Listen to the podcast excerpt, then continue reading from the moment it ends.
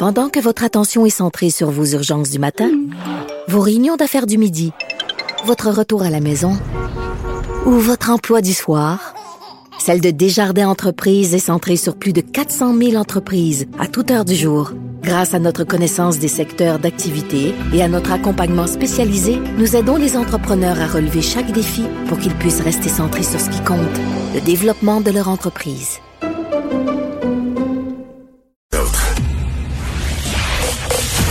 Vous écoutez Geneviève Peterson. Cube Radio. Comme dans le reste de la province, certaines écoles desservant les communautés autochtones euh, sont mises à mal par la COVID-19. Et vous vous souvenez, là, au point de presse, hier, on parlait qu'il y avait certaines régions qui étaient très problématiques euh, au Québec, dont l'Anaudière euh, Nord. Et là, on va se parler de la communauté Atikamek de Manawan, qui est située à 88 km au nord de Joliette. on a décrété un couvre-feu. Les élèves ne peuvent plus fréquenter leur école en raison d'une hausse quand même assez importante de cas positifs à la COVID-19. Hier, deux personnes avaient été testées positives. Aujourd'hui, vous savez comment ça va vite, là, cinq nouveaux cas euh, confirmés. Puis pour une communauté quand même petite, là, on parle de 2900 habitants, habitants, pardon. Euh, on a des ressources limitées, puis une seule ambulance, un hôpital qui est à trois heures euh, de route. Et vraiment, le chef, les spécialistes de la santé sont très inquiets. Là-bas, on parle tout de suite avec Paul-Émile Ottawa, qui est chef de la communauté Atikamek de Manawan. Monsieur Ottawa, bonjour. Bonjour. Madame Peterson. Bon, euh, est-ce qu'à Manawan, euh, la deuxième vague, elle est pire que la première? Effectivement, parce que dans la, lors de la première vague, Manawan a su contenir la pandémie en enregistrant zéro cas. Euh, à Manawan. Il y a eu quelques cas qui ont été testés faux positifs et puis tout ça est revenu à la normale. Euh, sauf que dans la deuxième vague, euh, écoute, je pense qu'on va être très, très malmené par la pandémie, comme parce que, comme vous l'avez dit en introduction, euh, dimanche cas, nos deux premiers cas, dimanche dernier, nos deux premiers cas ont été confirmés. ce matin, ils viennent de se rajouter six autres pour un total de huit à l'heure au hmm. moment où on se parle.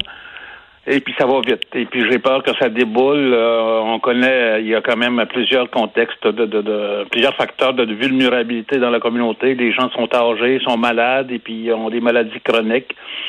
Et puis, euh, en tout cas, on est, on est, on n'est pas à la veille de, de, de, de, de dormir tranquille. Non? non, puis vous avez fait un appel quand même sur votre page euh, Facebook à la solidarité. Vous avez enjoint votre population à respecter les directives et les consignes de la santé publique.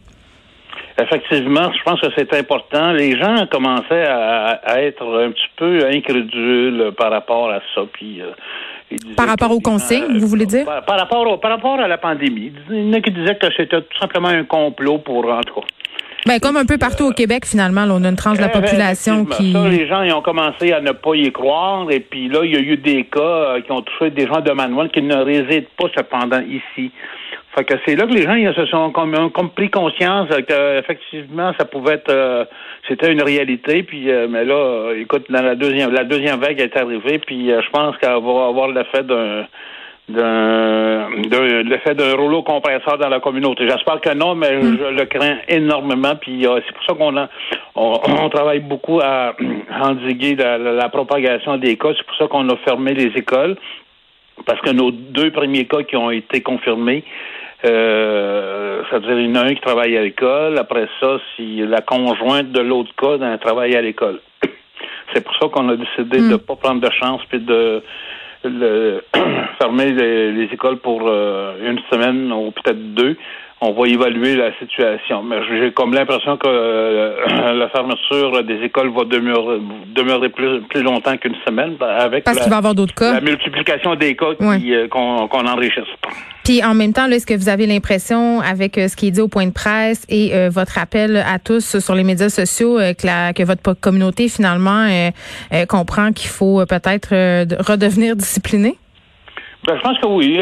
J'ai quand même une bonne réponse parce que, écoute, euh, nous, en plus de, de, de, des facteurs de vulnérabilité dus à, la, maladie, il y a le facteur d'éloignement, mais aussi le, manque de ressources euh, qui nous ne nous permet pas, c'est-à-dire de, de, de mettre en place un plan organisationnel de santé performant puis adapté. Ça veut parler, euh, ça veut dire quoi En contexte normal, on n'a pas toutes les ressources pour donner des, des, services adaptés. Imaginez dans un contexte d'urgence mondiale comme la pandémie que nous vivons en ce moment, mais ça vient euh, ça vient comme euh, de ça, ça, complexifie davantage notre capacité à, organisationnelle en matière de santé à c'est-à-dire à livrer les, les, les, soins à la communauté. Ben oui, puis vous parliez euh, d'éloignement euh, tantôt. Est-ce que vous avez l'impression qu'encore une fois, comme on le voit trop souvent, euh, la communauté Atikamek, puis les jeunes en particulier, ben ils sont pénalisés parce qu'ils habitent loin dans une région éloignée? Effectivement. Écoute, on a toujours on a cette impression-là depuis très, très longtemps. Et puis, euh, écoute, il y a des gens, les gouvernements nous disent qu'on n'est pas en région éloignée. Nous, par contre, on pense qu'on est en région éloignée. trois heures d'un hôpital, ça commence à être éloigné. Trois heures d'un hôpital. Et puis ça, c'est, c'est, c'est, c'est, en tout cas, ça, ça a nos désavantages à plusieurs égards, à plusieurs niveaux, même au niveau de la formule de financement en éducation et en santé. Parce que euh, euh, souvent, les calculs euh, pour établir le financement aux communautés, mais c'est, c'est, c'est, il va être établi bon, de Montréal à, à C'est trois heures et demie. Hmm. Mais il y a des communautés comme en Abitibi qui sont collées sur des sur des milieux urbains avec des hôpitaux ben, les autres, ils reçoivent plus de financement parce que la distance entre Montréal et leur communauté, euh, euh, les avantages par rapport à nous autres. Et puis, euh, que ça, il y a quelque chose, il y a des facteurs, il y a des variables de planification que le gouvernement devrait revoir, mais je pense pas que c'est demain la veille euh, qu'ils veulent le faire parce que ça fait 40 ans qu'on demande qu'on demande au gouvernement de revoir sa formule de financement puis ses hmm. variables de planification. Mais un, exemple, un, exemple, concret, à Manoine, un enfant, nous recevons pour euh, notre système d'éducation un montant de 5 000 par enfant à Manoine. Hmm. Dans certains milieux semi-urbanisés, ils en reçoivent 17 000. Mais c'est quoi la raison? Excusez-moi, là. Oui, moi, je ne le sais pas. On a demandé des, des, explications. Parce que vu comme ça. Euh, ils disent que c'est les chefs en assemblée qui prennent euh, des décisions. Hmm.